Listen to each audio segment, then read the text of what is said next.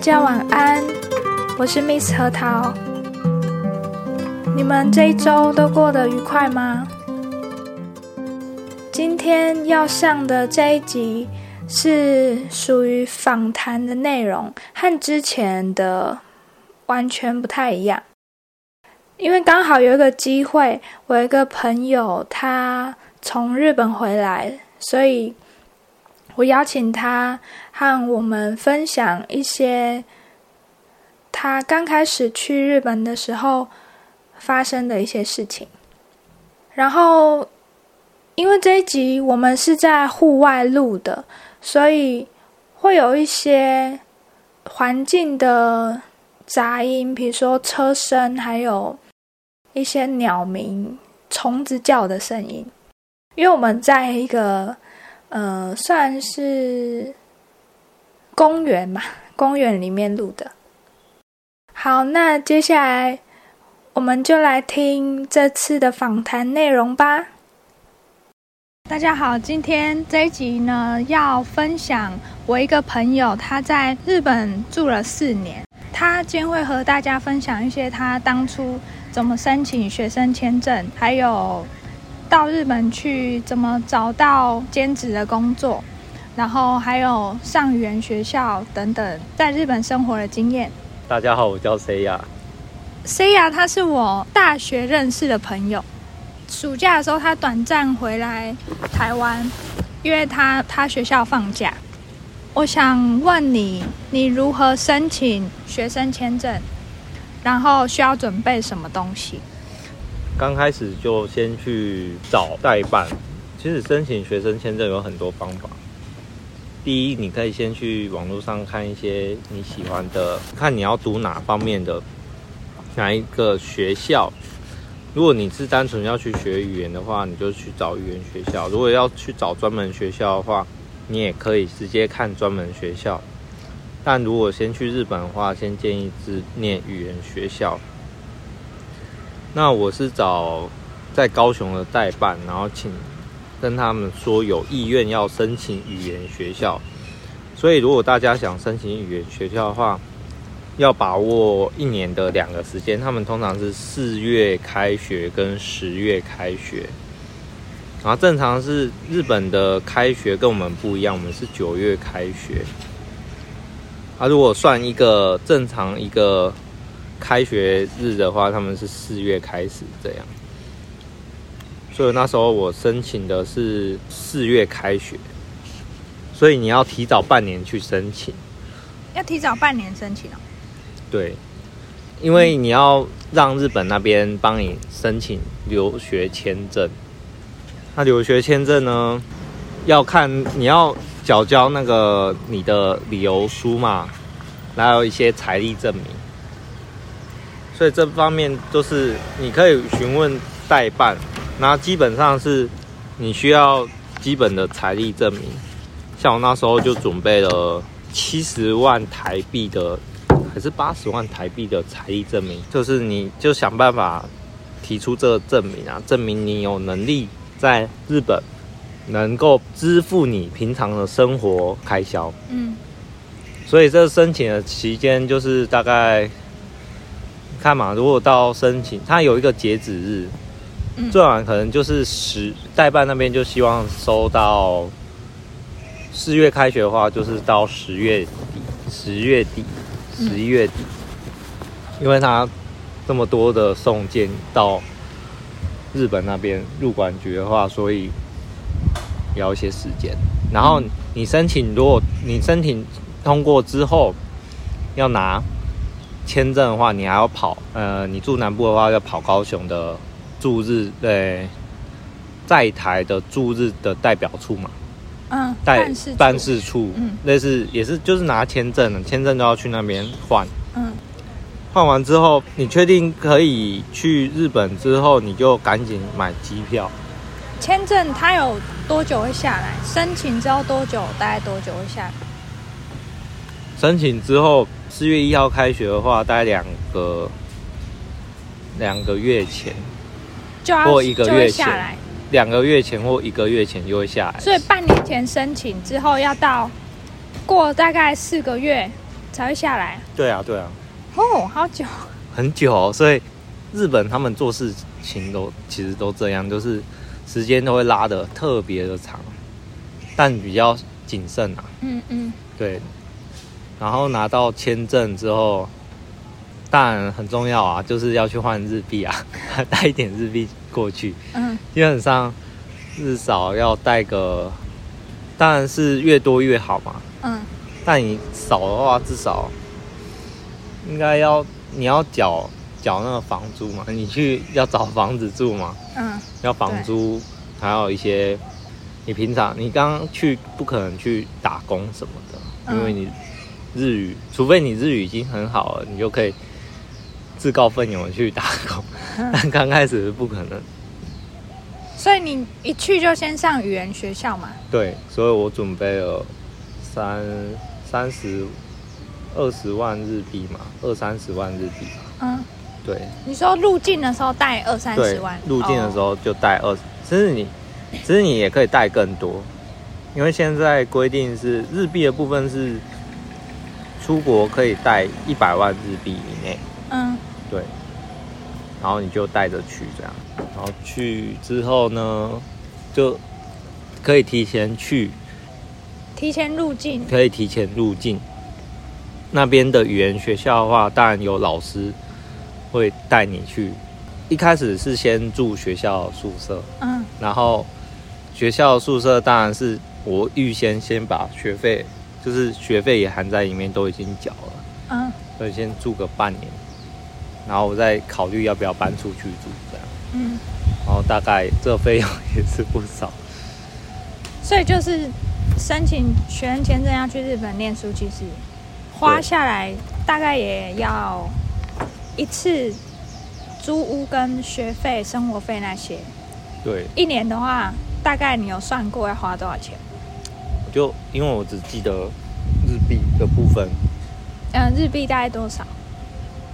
日币一年，我那个学校是有，它也可以分期的，我是缴一次缴嗯，七十万日币，所以全部加起来？没有没有，只有只有学学只有校学费是七十、哦嗯。然后住宿的话是二一个月大概，因为一次租半年嘛，嗯一个月六万，包含水电的话嗯六六六就缴了三十六万这样。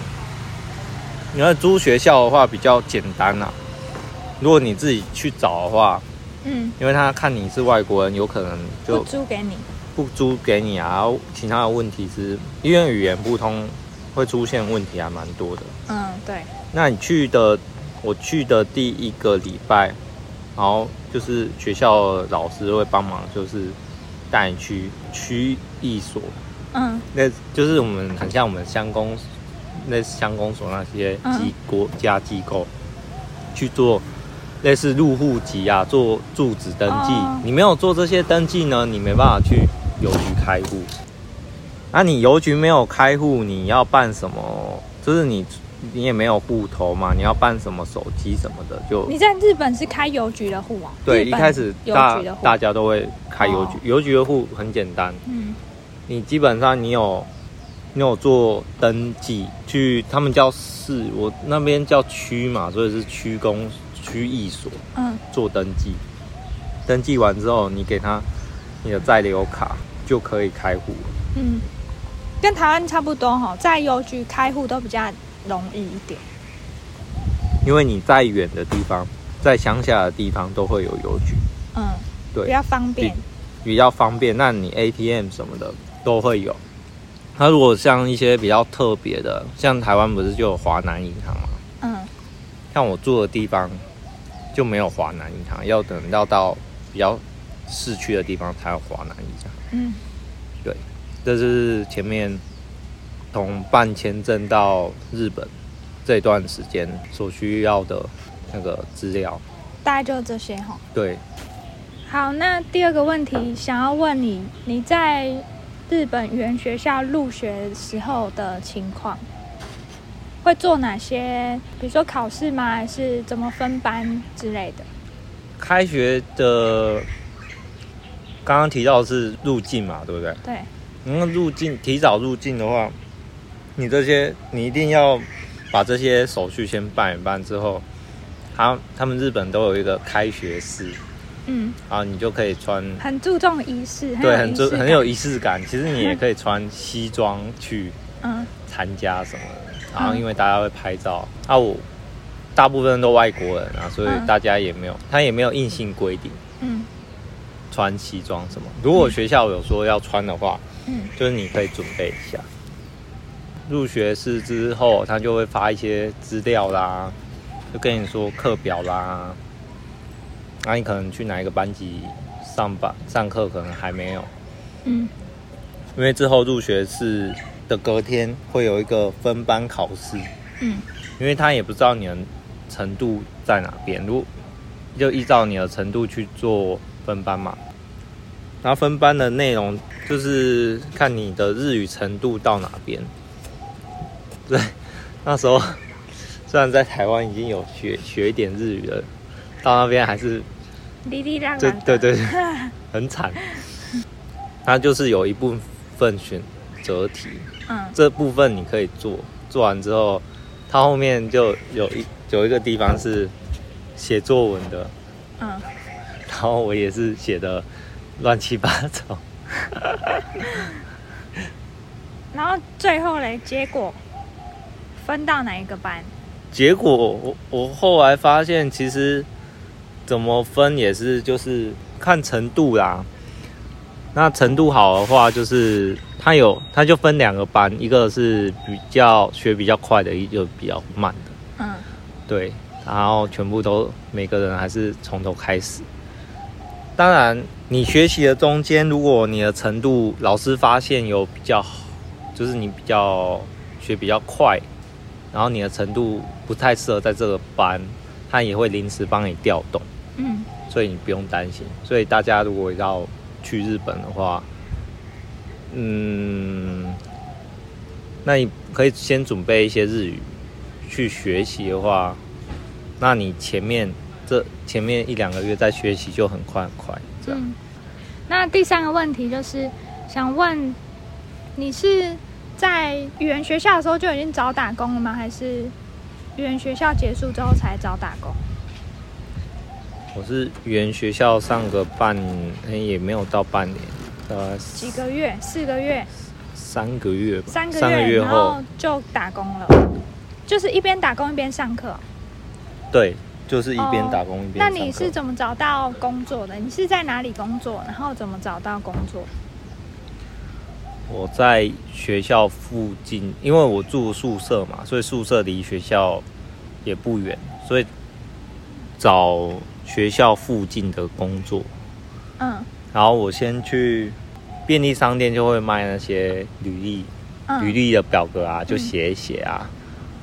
然后我又很喜欢吃寿司，所以我就是去找回转寿司的打工做。嗯对，然后最后我虽然我有带着我的履历书去，他也是大概看一看而已，嗯。他也没有收走，我就直接上了，就前面就有实习嘛，就直接他说实习要六十个小时之后薪水才会往上加，嗯，所以他们日本的文化就是很特别，他们连打工也有实习的，就试用期的薪水。嗯对，不是只不只有正式员工，所以你要去打工的话，也是有实习试用期的薪水这样。嗯。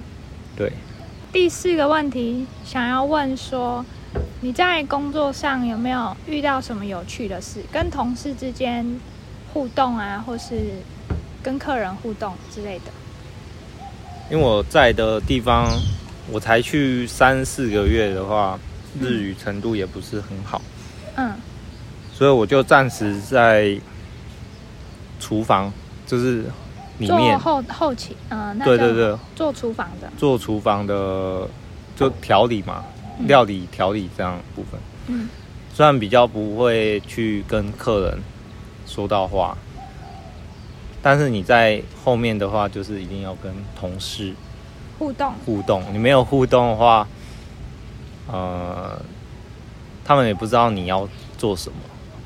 对，所以你要要怎么克服？刚开始去不太敢讲对对对，你要克服说日语这样，然后你当然要把学校的东西拿出来用，嗯，但能能用的跟你能用的跟实际上用的不一样，然后同学同事之间刚开始进去的时候很特别，就是他们他们会有一个表，就是那种你进来的时候要说什么，要出去的时候要说什么，会有一个就是寒暄的表。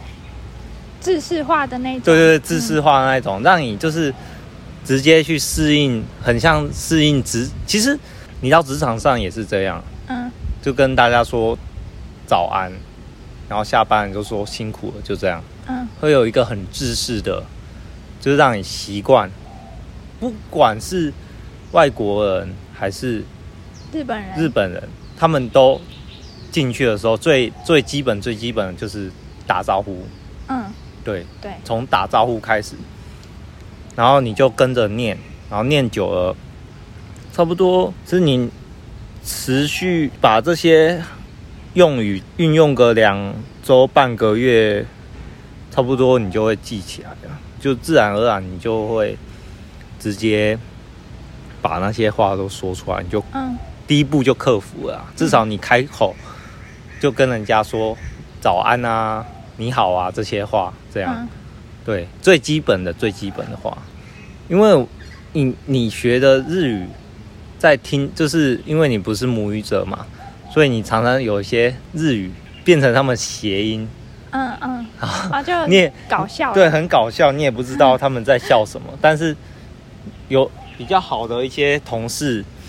比较好一些，就是跟你一起工作的同事，他就会跟你说啊，你刚刚到底讲你讲了什么，让我觉得很好笑，然后他们就在那边讨论。哦哦，对，所以所以基本就一样啊。你如果一个外国人在这边，嗯，讲了一些字，在台湾，在台湾讲了一些字，然后让让他们想到其他的事情，很搞笑的事情。会有一样的反应，会有一样的反应，嗯，这这是最常发生的事，嗯，对。第五个问题就是想问你在日本遇到什么比较大的困难吗，或是挑战？你觉得在你初期去的时候，呃，最大的挑战应该是绘画吧，人对人的对话、沟通的沟通。部分，因为你也。你刚来，可能你可能听得懂他，但你要表达意思没办法传递给他。嗯，哦，就是没办法让对方了解你要表达的意思，好像这是每个人都会遇到的问题。所以你要把自己的绘画，有可能回到家你就多一直看，一直看那个日日剧啊，或者是电视打开看，去把一些简单的绘画。练一练，然后附送这样，嗯，然后实际上要用到的时候，你会不小心就说出来的话，那表示你已经把这些话都已经记在心里了。这样。好，那最后一题就是想问你在日本这四年有什么感想？呃，在日本，呃，因为我是以去工作的心情而去的，不是。不是以学学习的，是以是以工作学习的心情去日本，嗯。啊，所以所以那个，所以大家会把那个去日本很美好的那种感觉，会想的很好，但是我觉得，实际跟生活跟生活上这是真的是蛮辛苦的啊，就可能就语言上沟通啊，还是。文化差异啦，习惯啦不一样啊，就是你还是到那边，就是还是要跟着大家一起，就是过那个节啦，还是去赏花啊，这样的体验啊不一样，就就觉得很特别啊。嗯，那如果你单纯只是旅游，可能是过往云烟去看一看而已，呃，感触没有那么深。对，对我觉得这个体验很棒。那今天就谢谢 C 亚跟我们分享这些哦，希望以后还有机会可以请他分享更多他在日本发生的事情。好，那我们今天的节目就到这里，拜拜，拜拜。